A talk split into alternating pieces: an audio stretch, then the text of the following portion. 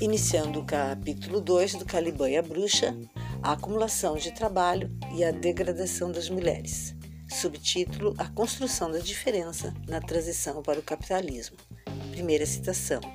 Me pergunto de todas as guerras, derramamento de sangue miséria, não assaltaram a criação quando um homem procurou ser senhor de outro? E se essa miséria não irá embora quando todas as ramificações da humanidade considerarem a terra como um tesouro comum a todos? Gerard Winstanley, em 1649. Para ele era uma mercadoria fragmentada, cujos sentimentos e escolhas raras vezes eram consideradas.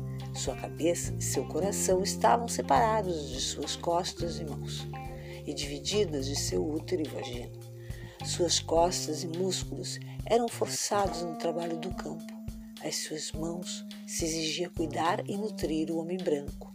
Sua vagina, usada para o prazer sexual dele, era a porta de acesso ao útero, lugar para os investimentos dele. O ato sexual era o investimento de capital e o filho, a mais-valia acumulada. Bárbara Omelade, em 1983. Ponto 1. Introdução. O desenvolvimento do capitalismo não foi a única resposta à crise do poder feudal. Em toda a Europa, vastos movimentos sociais comunalistas e rebeliões contra o feudalismo haviam oferecido a promessa de uma nova sociedade construída sobre as bases da igualdade e da cooperação. Contudo, em 1525, sua expressão mais poderosa, a Guerra Camponesa na Alemanha, ou como Peter Blakely a chamou a Revolução do Homem Comum, foi esmagada. Em represália, 100 mil rebeldes foram massacrados. Mais tarde, em 1535, a Nova Jerusalém, a tentativa dos anabatistas na cidade de Munster de trazer o reino de Deus para a terra, também terminou em um banho de sangue. Antes, essa tentativa já havia sido enfraquecida, presumivelmente pela virada patriarcal de seus líderes, os quais, ao impor a poligamia, levaram as mulheres em suas fileiras a se revoltar. Com estas derrotas, agravadas pelo desdobramento da caça às bruxas e pelos efeitos da expansão colonial, o processo revolucionário na Europa chegou ao fim. O poderio militar não foi suficiente, entretanto, para evitar a crise do feudalismo. Na Baixa Idade Média, ante uma crise de acumulação que se prolongou por mais de um século, a economia feudal estava condenada. Podemos deduzir as dimensões dessa crise a partir de algumas estimativas básicas que indicam que, entre 1350 e 1500, houve uma mudança muito importante na relação de poder entre trabalhadores e mestres. O salário real cresceu em torno de 100%, os preços caíram por volta de 33%, os aluguéis também caíram, a extensão da jornada de trabalho diminuiu e uma tendência à autossuficiência local surgiu. No pessimismo dos mercadores e proprietários de terra da época, assim como nas medidas que os Estados europeus adotaram para proteger os mercados, suprimir a concorrência e forçar as pessoas a trabalhar nas condições impostas, também é possível encontrar provas de uma tendência crônica à desacumulação. Anotações nos registros dos feudos documentam que, entre aspas, o trabalho não valia nem o café da manhã, fecha aspas. Dobb, 1963. A economia feudal não podia se reproduzir, nem a sociedade capitalista poderia ter, entre aspas, evoluído. A partir dela, já que a autossuficiência e o novo regime de salários elevados permitiam a riqueza do povo, mas, abre aspas, excluíam a possibilidade da riqueza capitalista, fecha aspas, citação número 4. Foi em resposta a essa crise que a classe dominante europeia.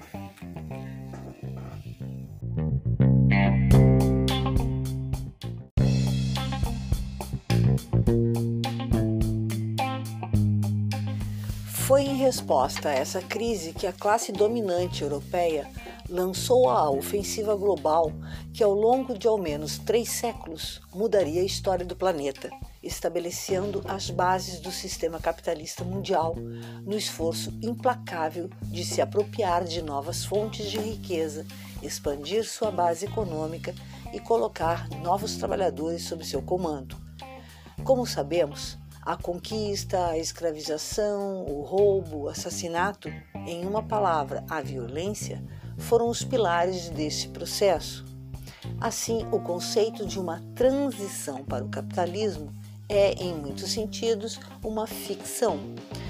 Nos anos 1940 e 1950, historiadores britânicos usaram esse conceito para definir um período que ia aproximadamente de 1450 a 1650 em que o feudalismo na Europa estava se decompondo enquanto nenhum sistema socioeconômico novo havia ainda tomado seu lugar, apesar de alguns elementos da sociedade capitalista já estarem tomando forma. Uma citação na número 5. Continuando o texto, o conceito de transição, portanto, nos ajuda a pensar em um processo prolongado de mudança e em sociedades nas quais a acumulação capitalista coexistia com formações políticas que não eram ainda predominantemente capitalistas. Contudo, o termo sugere um desenvolvimento histórico gradual, linear, ao passo que o período a que o termo se refere foi um dos mais sangrentos e descontínuos da história mundial. Uma época que foi testemunha de transformações apocalípticas que os historiadores só podem descrever nos termos mais duros.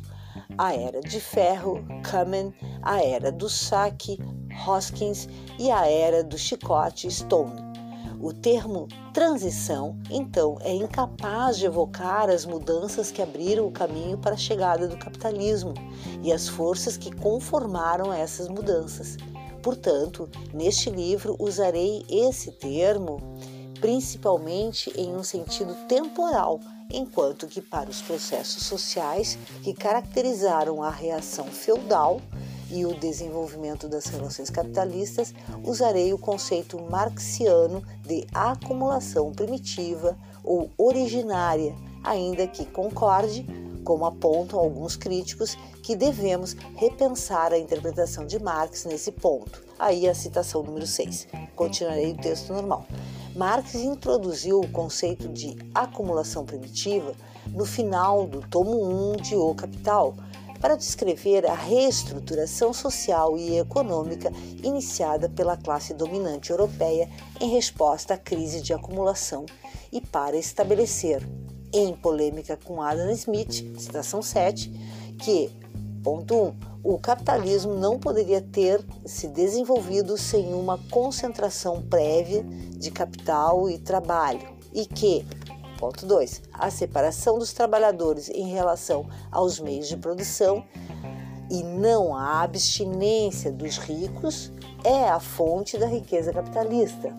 A acumulação primitiva é, então, um conceito útil, já que conecta a reação feudal com o desenvolvimento de uma economia capitalista e identifica as condições históricas e lógicas para o desenvolvimento do sistema capitalista no qual primitiva, originária, indica tanto uma pré-condição para a existência de relações capitalistas como um evento específico no tempo.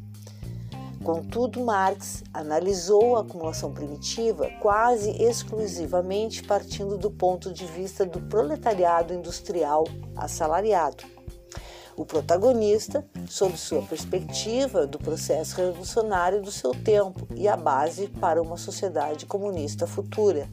Deste modo, em sua explicação, a acumulação primitiva consiste essencialmente na expropriação da terra do campesinato europeu e a formação do trabalhador independente e livre.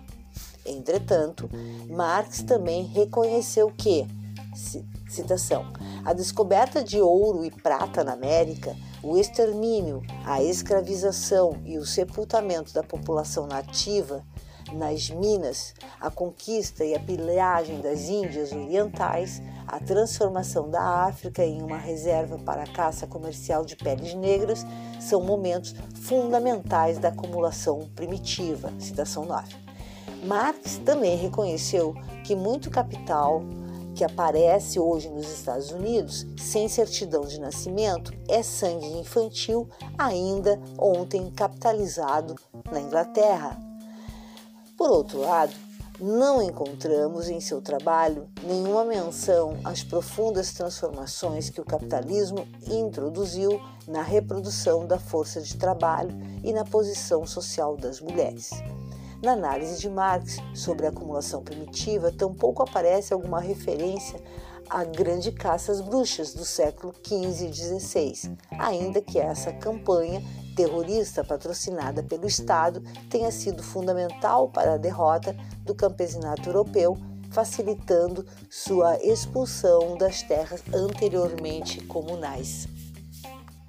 Nesse capítulo e nos que seguem, discuto esses eventos, especialmente com relação à Europa, defendendo que, ponto 1, um, a expropriação dos meios de subsistência dos trabalhadores europeus e a escravização dos povos originários da América e África nas minas e plantações do Novo Mundo não foram os únicos meios pelos quais o proletariado mundial foi formado e acumulado. 2. Esse processo demandou a transformação do corpo em uma máquina de trabalho e a sujeição das mulheres para a reprodução da força de trabalho. Principalmente, exigiu a destruição do poder das mulheres que, tanto na Europa como na América, foi alcançada por meio do extermínio das bruxas. Ponto 3. A acumulação primitiva não foi, então, simplesmente uma acumulação e concentração de trabalhadores exploráveis e de capital. Foi também uma acumulação de diferenças e divisões dentro da classe trabalhadora, na qual as hierarquias construídas sobre o gênero, assim como sobre a raça e a idade, se tornaram constitutivas da dominação de classe e da formação do proletariado moderno. Ponto 4. Não podemos, portanto, identificar a acumulação capitalista como liberação do trabalhador, mulher ou homem, como muitos marxistas, entre outros, têm feito, ou ver a chegada do capitalismo como um momento de progresso histórico. Pelo contrário, o capitalismo criou formas de escravidão mais brutais e traiçoeiras na medida em que implantou no corpo do proletariado divisões profundas que servem para intensificar e ocultar a exploração.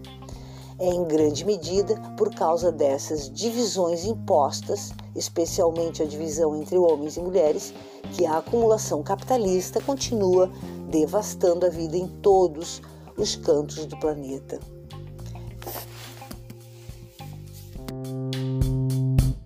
Bye.